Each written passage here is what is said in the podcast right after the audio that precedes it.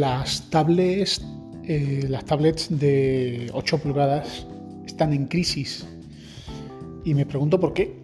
Porque para mí es uno de los dispositivos más útiles.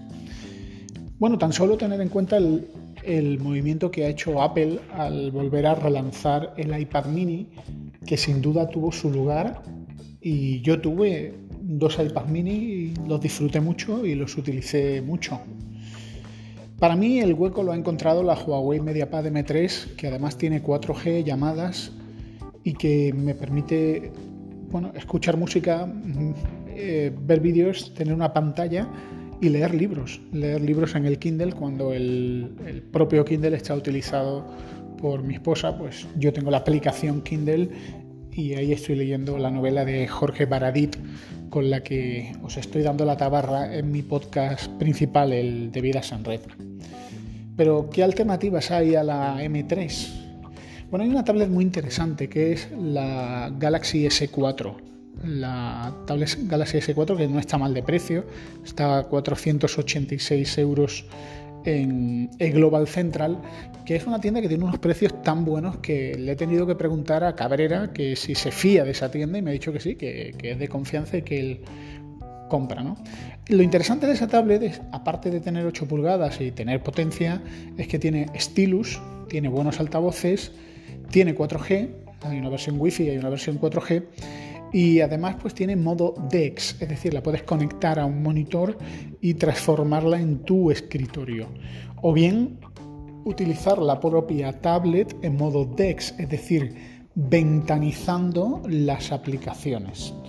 Por otro lado está la Huawei MediaPad M5, que es otra que ha sacado Huawei, que está agotada en la tienda de Huawei, pero que ahora mismo como hay un pánico creciente con todo lo que son las aplicaciones de Huawei, pues muchos no se atreverían a comprar una tablet de Huawei. Eh, yo creo que el único riesgo que hay, que es un riesgo que ya existe, es que esa tablet se quede sin actualizar, con lo cual le vas a dar que dos o tres años de vida útil.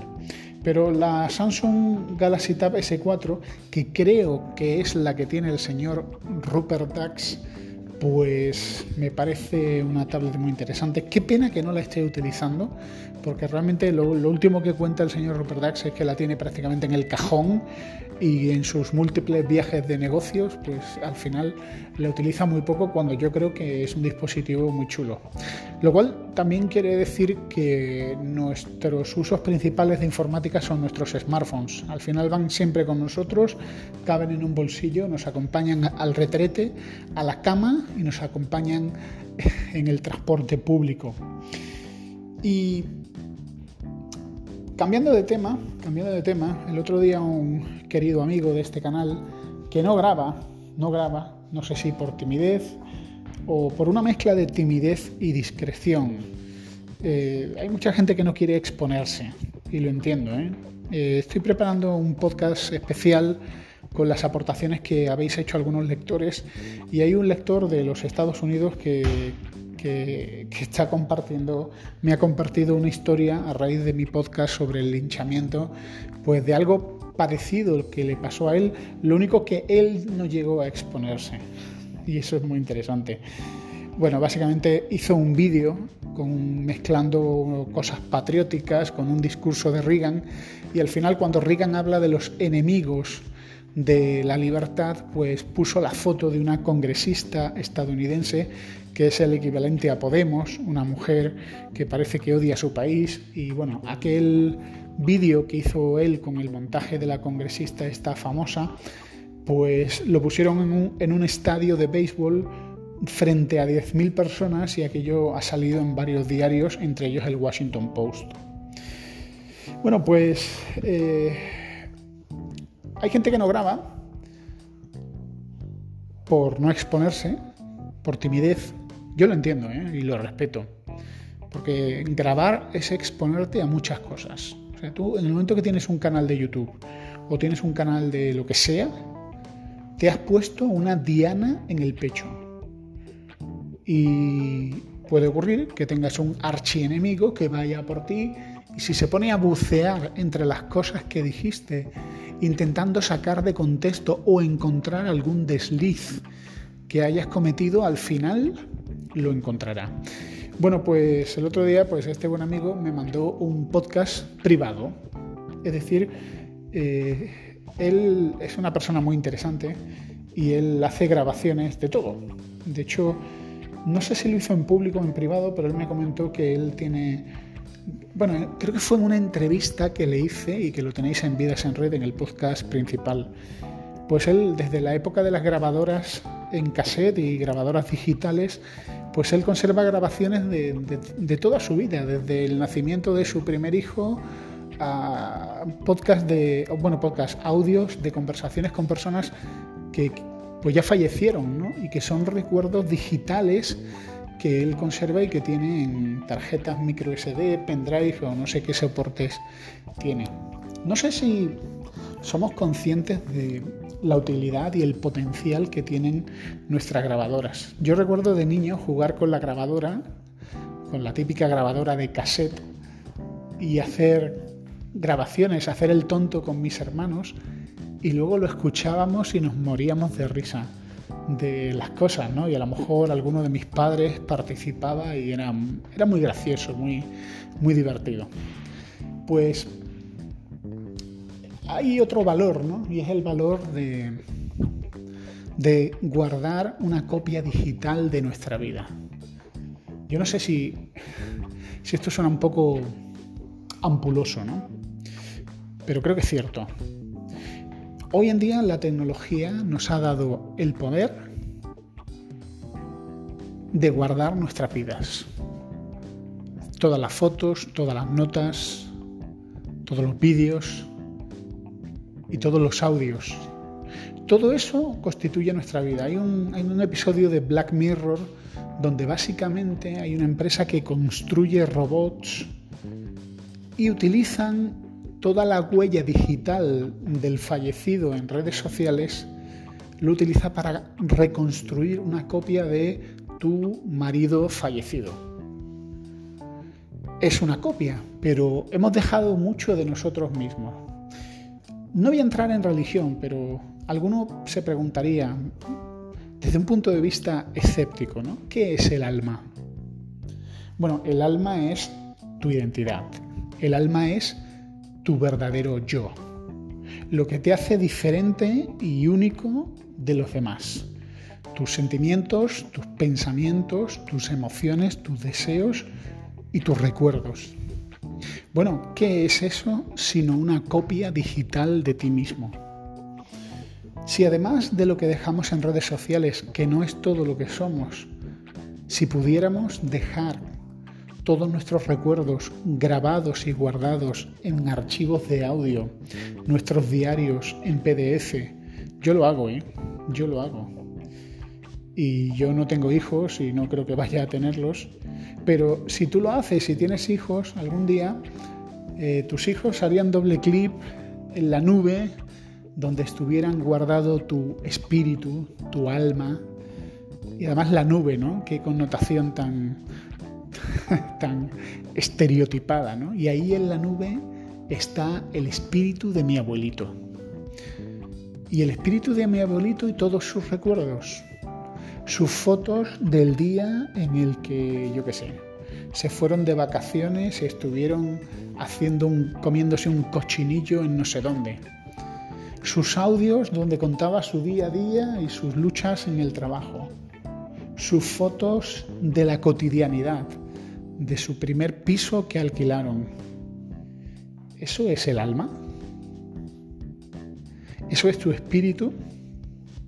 Al fin y al cabo, los espiritistas, eh, algunos dentro de las ramas del espiritismo, sobre todo las partes más pseudocientíficas del espiritismo, heredadas del medium Alan Kardec, lo que dicen es que los espíritus no son más que ecos en el éter de los recuerdos de la persona. No es la persona, sino el eco de su vida, el eco de sus emociones y que las casas encantadas no son más que las vibraciones en la eternidad de un asesinato y todas esas intensas emociones.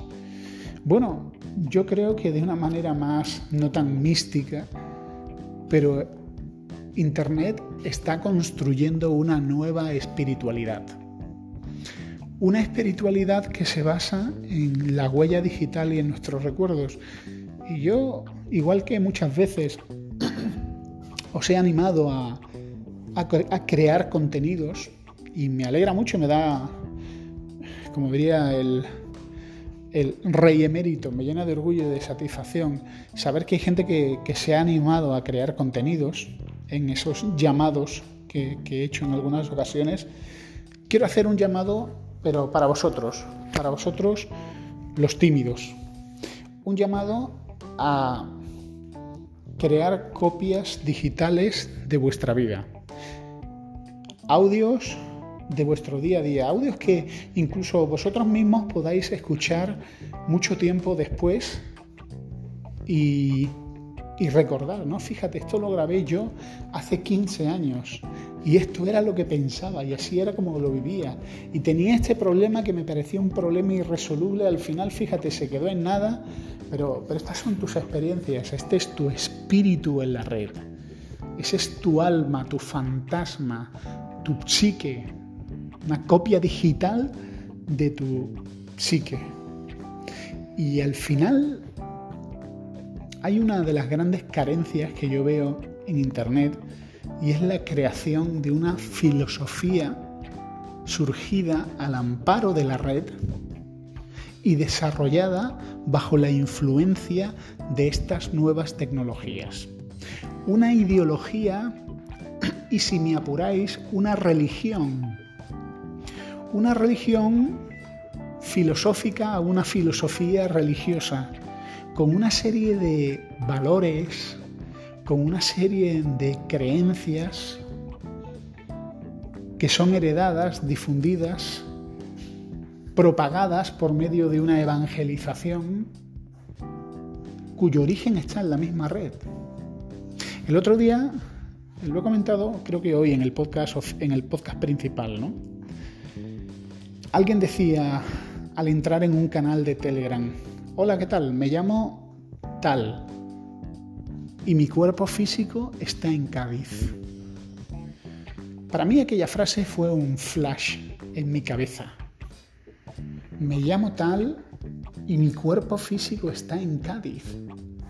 Ese es mi yo secundario, porque mi yo principal está en la red mi yo principal está aquí con vosotros. Pero mi yo principal no solo está aquí con vosotros en este grupo de Telegram. mi yo principal está añadiendo un artículo a la lista de deseos de Amazon. Está en Reddit, siguiendo algunos de los canales, de los canales que hay en Reddit. Mi yo principal está escuchando una emisora de música online de tal género. Mi yo principal está recibiendo torrentes de tweets con información sobre política, noticias y chismorreos. Mi yo principal es ubicuo. Está en varios sitios a la vez, pero mi cuerpo solo puede estar en un sitio. ¿No os parece que aquí hay material para desarrollar una nueva filosofía religiosa? ¿Una ideología? ¿No os parece que aún el más ateo de los ateos o el más escéptico de los escépticos puede empezar a creer en el alma como la parte inmaterial de una persona? Su mente multipresente en muchos sitios gracias a la conexión, a la conexión invisible que produce la red. Yo con Vidas en Red, sinceramente lo digo, espero crear la inquietud para que se desarrolle esa filosofía. Quizás no tenga que salir de mí, quizás en mí solo esté el origen o en mí esté la continuación de lo que he leído en cantidad de novelas cyberpunk y de ciencia ficción. Y otros pueden tomar esas ideas como si fuera un código fuente abierto añadirle sus propias líneas de código y completar esa versión beta o alfa de filosofía de la red 0.1 y conseguir que entre todos lleguemos a esa filosofía de la red 1.0. No es especulación. Todo sale de nuestra experiencia en la red. Y es que no, no pensamos no reflexionamos, no analizamos nuestras vidas. Estamos pendientes de la última tablet, del último teléfono o de la última cacharro tecnológico. Pero al final, los cacharros son cacharros. Y lo que hace un señor de la India con un telefonito de 30 dólares o incluso gratis que le regaló su operador, es lo mismo que hace un chaval del primer mundo con su smartphone de 1.400 o 1.800 euros. Está conectado, está compartiendo, está presente en muchos sitios y su individualidad se está disolviendo en una conciencia formada por muchas otras conciencias. En Anchor podéis dejar mensajes de audio, me gustaría saber qué pensáis sobre este tema. Un saludo a todos en este podcast de cavilaciones tecnológicas. Os saluda vuestro falso profeta, vuestro comandante en jefe, el ideólogo loco y peligroso, el proscrito fundador de esta nueva herejía. Un saludo a todos y hasta pronto.